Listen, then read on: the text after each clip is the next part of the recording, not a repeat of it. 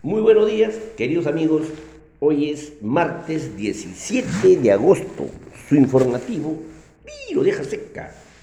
Queridos amigos, vamos a ponernos al día siempre en la información de los hechos ocurridos en el plano nacional e internacional ocurridos en las últimas 24 horas.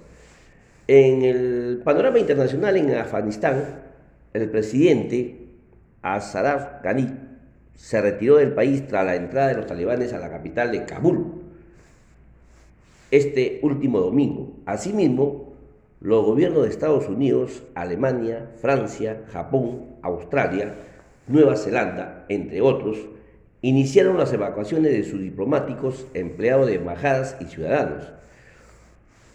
Por su parte, en China, la Oficina Nacional de Estadística informó que la producción industrial creció 6.4% interanual en julio, situándose por debajo de lo reportado en junio y de lo esperado en los mercados. Al saber que el reporte en junio fue de 8,3% y lo esperado en el mercado se estimaba en 7,8%. También se registró una desaceleración interanual en las ventas minoristas en un contexto de restricciones a la movilidad por el COVID-19 y de masivas inundaciones. La desaceleración fue de 8,5% en julio versus 12,1% en junio.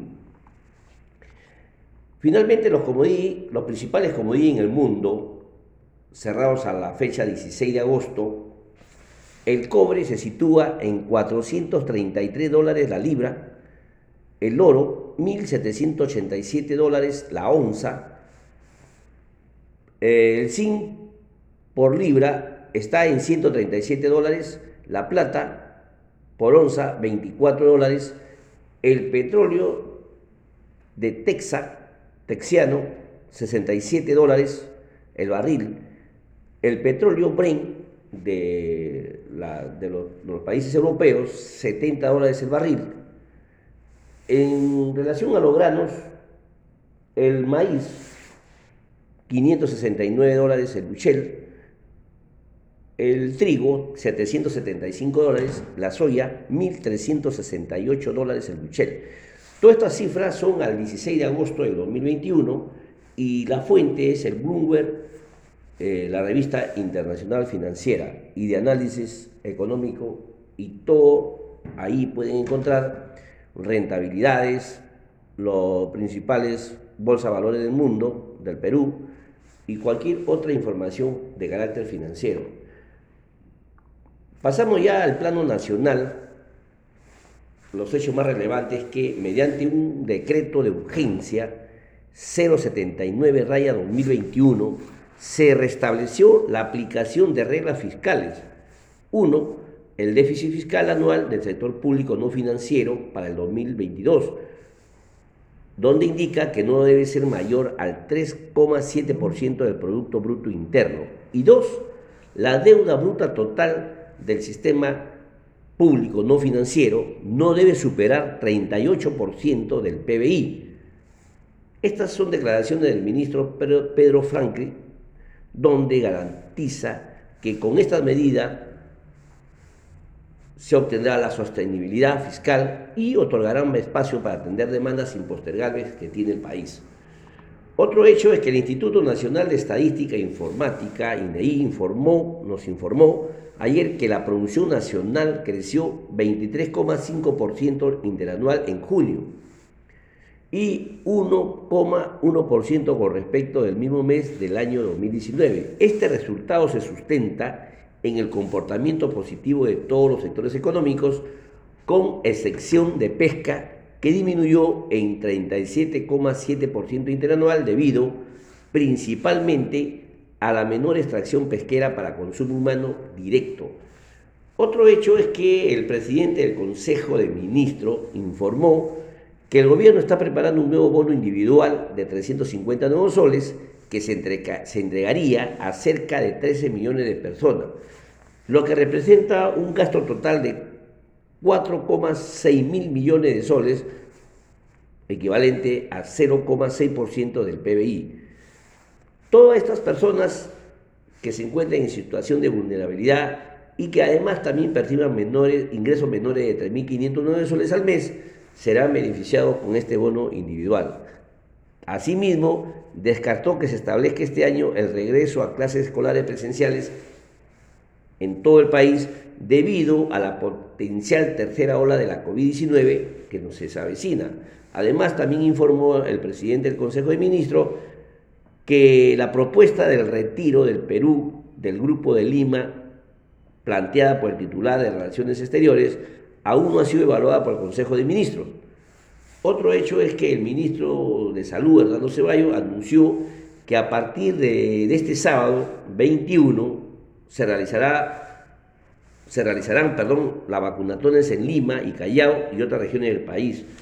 Como sabemos, es la quinta jornada de vacunatón. Hemos recibido 569.790 vacunas Pfizer y también un millón de la vacuna de Sinopharm. Así que asegurada la vacunación, la quinta jornada de vacunatón en Perú y, otras regiones del país. Otro hecho es que el gobierno, mediante decreto supremo 025 raya 2021, oficializó la prórroga de la declaración de emergencia sanitaria hasta el primero de marzo del 2022. Durante esta se continuará con la contratación de bienes o servicios requeridos para las actividades de las emergencias sanitarias detallados en el decreto supremo 010 raya 2020. Así que mis amigos, seguimos en emergencia sanitaria prorrogado hasta el primero de marzo del 2022. Finalmente, el tipo de cambio cerró en la jornada de ayer en, en 4,0809 nuevos sol por dólar. El BCR intervino en el mercado cambiario vendiendo un millón en mesa de negociación, colocando 29 millones en certificado de depósitos reajustables. Sin embargo, se registraron vencimiento de dicho certificado de depósitos reajustables por 45 millones de dólares. Asimismo, el ente emisor colocó 155 millones en repos para proveer liquidez en dólares y se registraron vencimientos en estos papeles por 395 millones de dólares. Bien, queridos amigos, todos estamos informados, siempre en ese orden de ideas les he, recopilado las principales o los hechos más relevantes que han ocurrido en el Perú, en el mundo. En esta oportunidad vamos a, a manera de comentario y opinión, vamos a ampliar sobre una ley que me parece muy pertinente conversarlo y ver cómo fue sus orígenes, sobre el, referente a la ley 31-288, que fue publicado el 20 de julio perdón, de 2021, que se refería a la potestad sancionadora de la Contraloría General de la República. Sabemos bien que la intervención del control gubernamental a través de auditorías resulta insuficiente si no va de la mano con una sanción efectiva para aquellos que incurran en actos de corrupción e inconducta funcional. Uno de los principales objetivos de la reforma del sistema de control gubernamental iniciada a mediados del 2017 lo constituye sin duda alguna la recuperación del ejercicio de la potestad sancionadora que ejerció la Contraloría General de la República hasta el 26 de abril del año 2019, fecha, y ahí empieza el problema, que el Tribunal Constitucional publicó en el Diario Oficial del Peruano la sentencia recaída en el expediente número 020 raya 2021 raya PI slash TC, en virtud de la cual dejó de, dejó de procesar las responsabilidades de los funcionarios y servidores públicos identificadas en un informe de control, hasta en tanto las conductas infractores infractoras, mejor dicho, no se encuentren previstas en una norma o rango de ley.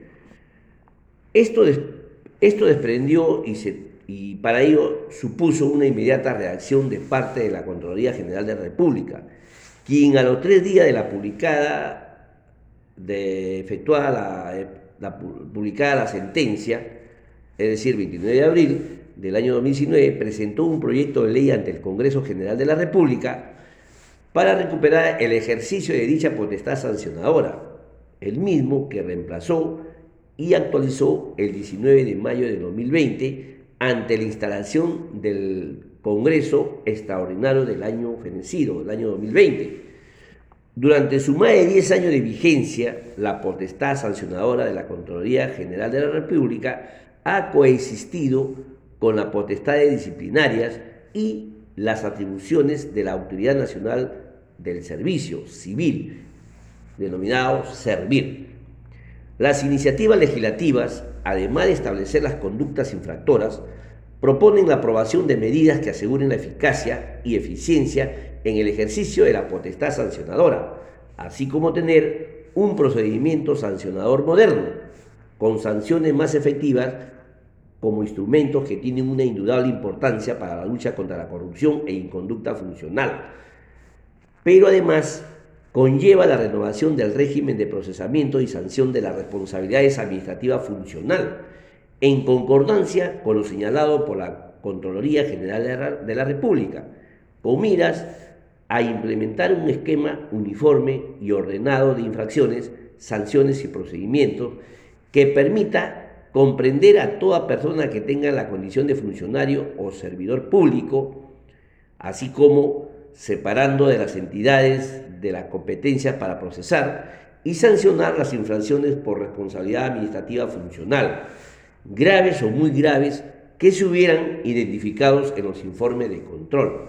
Finalmente, el 20 de julio del año 2021, se publicó la ley número 31288 que tipifica las conductas infractoras en materia de responsabilidad administrativa funcional y establece medidas para el adecuado ejercicio de la potestad sancionadora de la Contraloría General de la República, con lo cual se logró el objetivo de recuperar el ejercicio de su potestad sancionadora, luego de haber estado atado en manos para procesar administrativamente a más de 12.000 funcionarios y servidores públicos a quienes encontró responsabilidad de los informes de auditoría que formuló la Contraloría General de la República entre los años 2018 y 2019. Conforme puede advertirse, la intervención del control gubernamental a través de auditorías resulta insuficiente, como le repito, si no va de la mano con una sanción efectiva para aquellos que incurran en actos de corrupción e inconducta funcional se trata de un, elemento de disuasión absolutamente necesario, pues no solo es una forma de reprimir la conducta irregular o infracción cometida, sino de evitar que se vuelvan a cometer conductas similares. Es más, los mecanismos eficaces de aplicación de la ley son un mensaje importante para todos los ciudadanos, ya que la impunidad que perciben frente a conductas indebidas de servidores públicos pueden entenderla como señal de un régimen de derecho débil en el que el gobierno no se toma en serio la defensa de los intereses de los ciudadanos. Por tales razones, resulta de particular relevancia que la Contraloría General de la República haya podido recuperar el ejercicio de su capacidad sancionadora, la que, por cierto, ha sido reconocida por el, por el máximo intérprete de nuestra Constitución, el Tribunal Constitucional, quien despejando cualquier duda sobre su constitucionalidad ha señalado que no es inconstitucional que se atribuya facultades instructoras y sancionadoras a la Contraloría en el marco de un procedimiento sancionador. Recordemos que el expresidente Sagasti observó eh, esta, este proyecto de ley que a la final se convirtió en ley. En esa línea es que el Congreso General de la República ha venido trabajando intensamente, no solo en aras de fortalecer la estructura sancionadora, sino crear mecanismos que aceleren para procesar con prontitud y eficacia cualquier acto de corrupción e inconducta funcional, por lo que se tiene prevista la implementación y el uso intensivo de la tecnología de información con herramientas como expediente digital, notificaciones electrónicas, mesa de, mesa de parte virtual y un sistema informático para el seguimiento de los procesos, entre otros. Todo ello apuntando a observar y cumplir en sus oportunidades los estándares de derechos en un debido proceso legal. Lo que al parecer no se advierte es que la ciudadanía está hastiada de la corrupción, percibe que es uno de los principales problemas que afectan el desarrollo de nuestro país y que aún peor lo que la demoraliza al extremo y la hace desconfiar de las instituciones es la impunidad que blinda a los infractores y por, por ende urge la necesidad de evitar enfrentamientos. Por lo tanto, no podemos ser permisivos con la corrupción ni con la inconducta funcional, ni podemos alimentarlo con ningún tipo de fragilidad y en el orden a ello no podemos retrasar más o poner trabas al ejercicio de la potestad sancionadora de la Contraloría General de la República.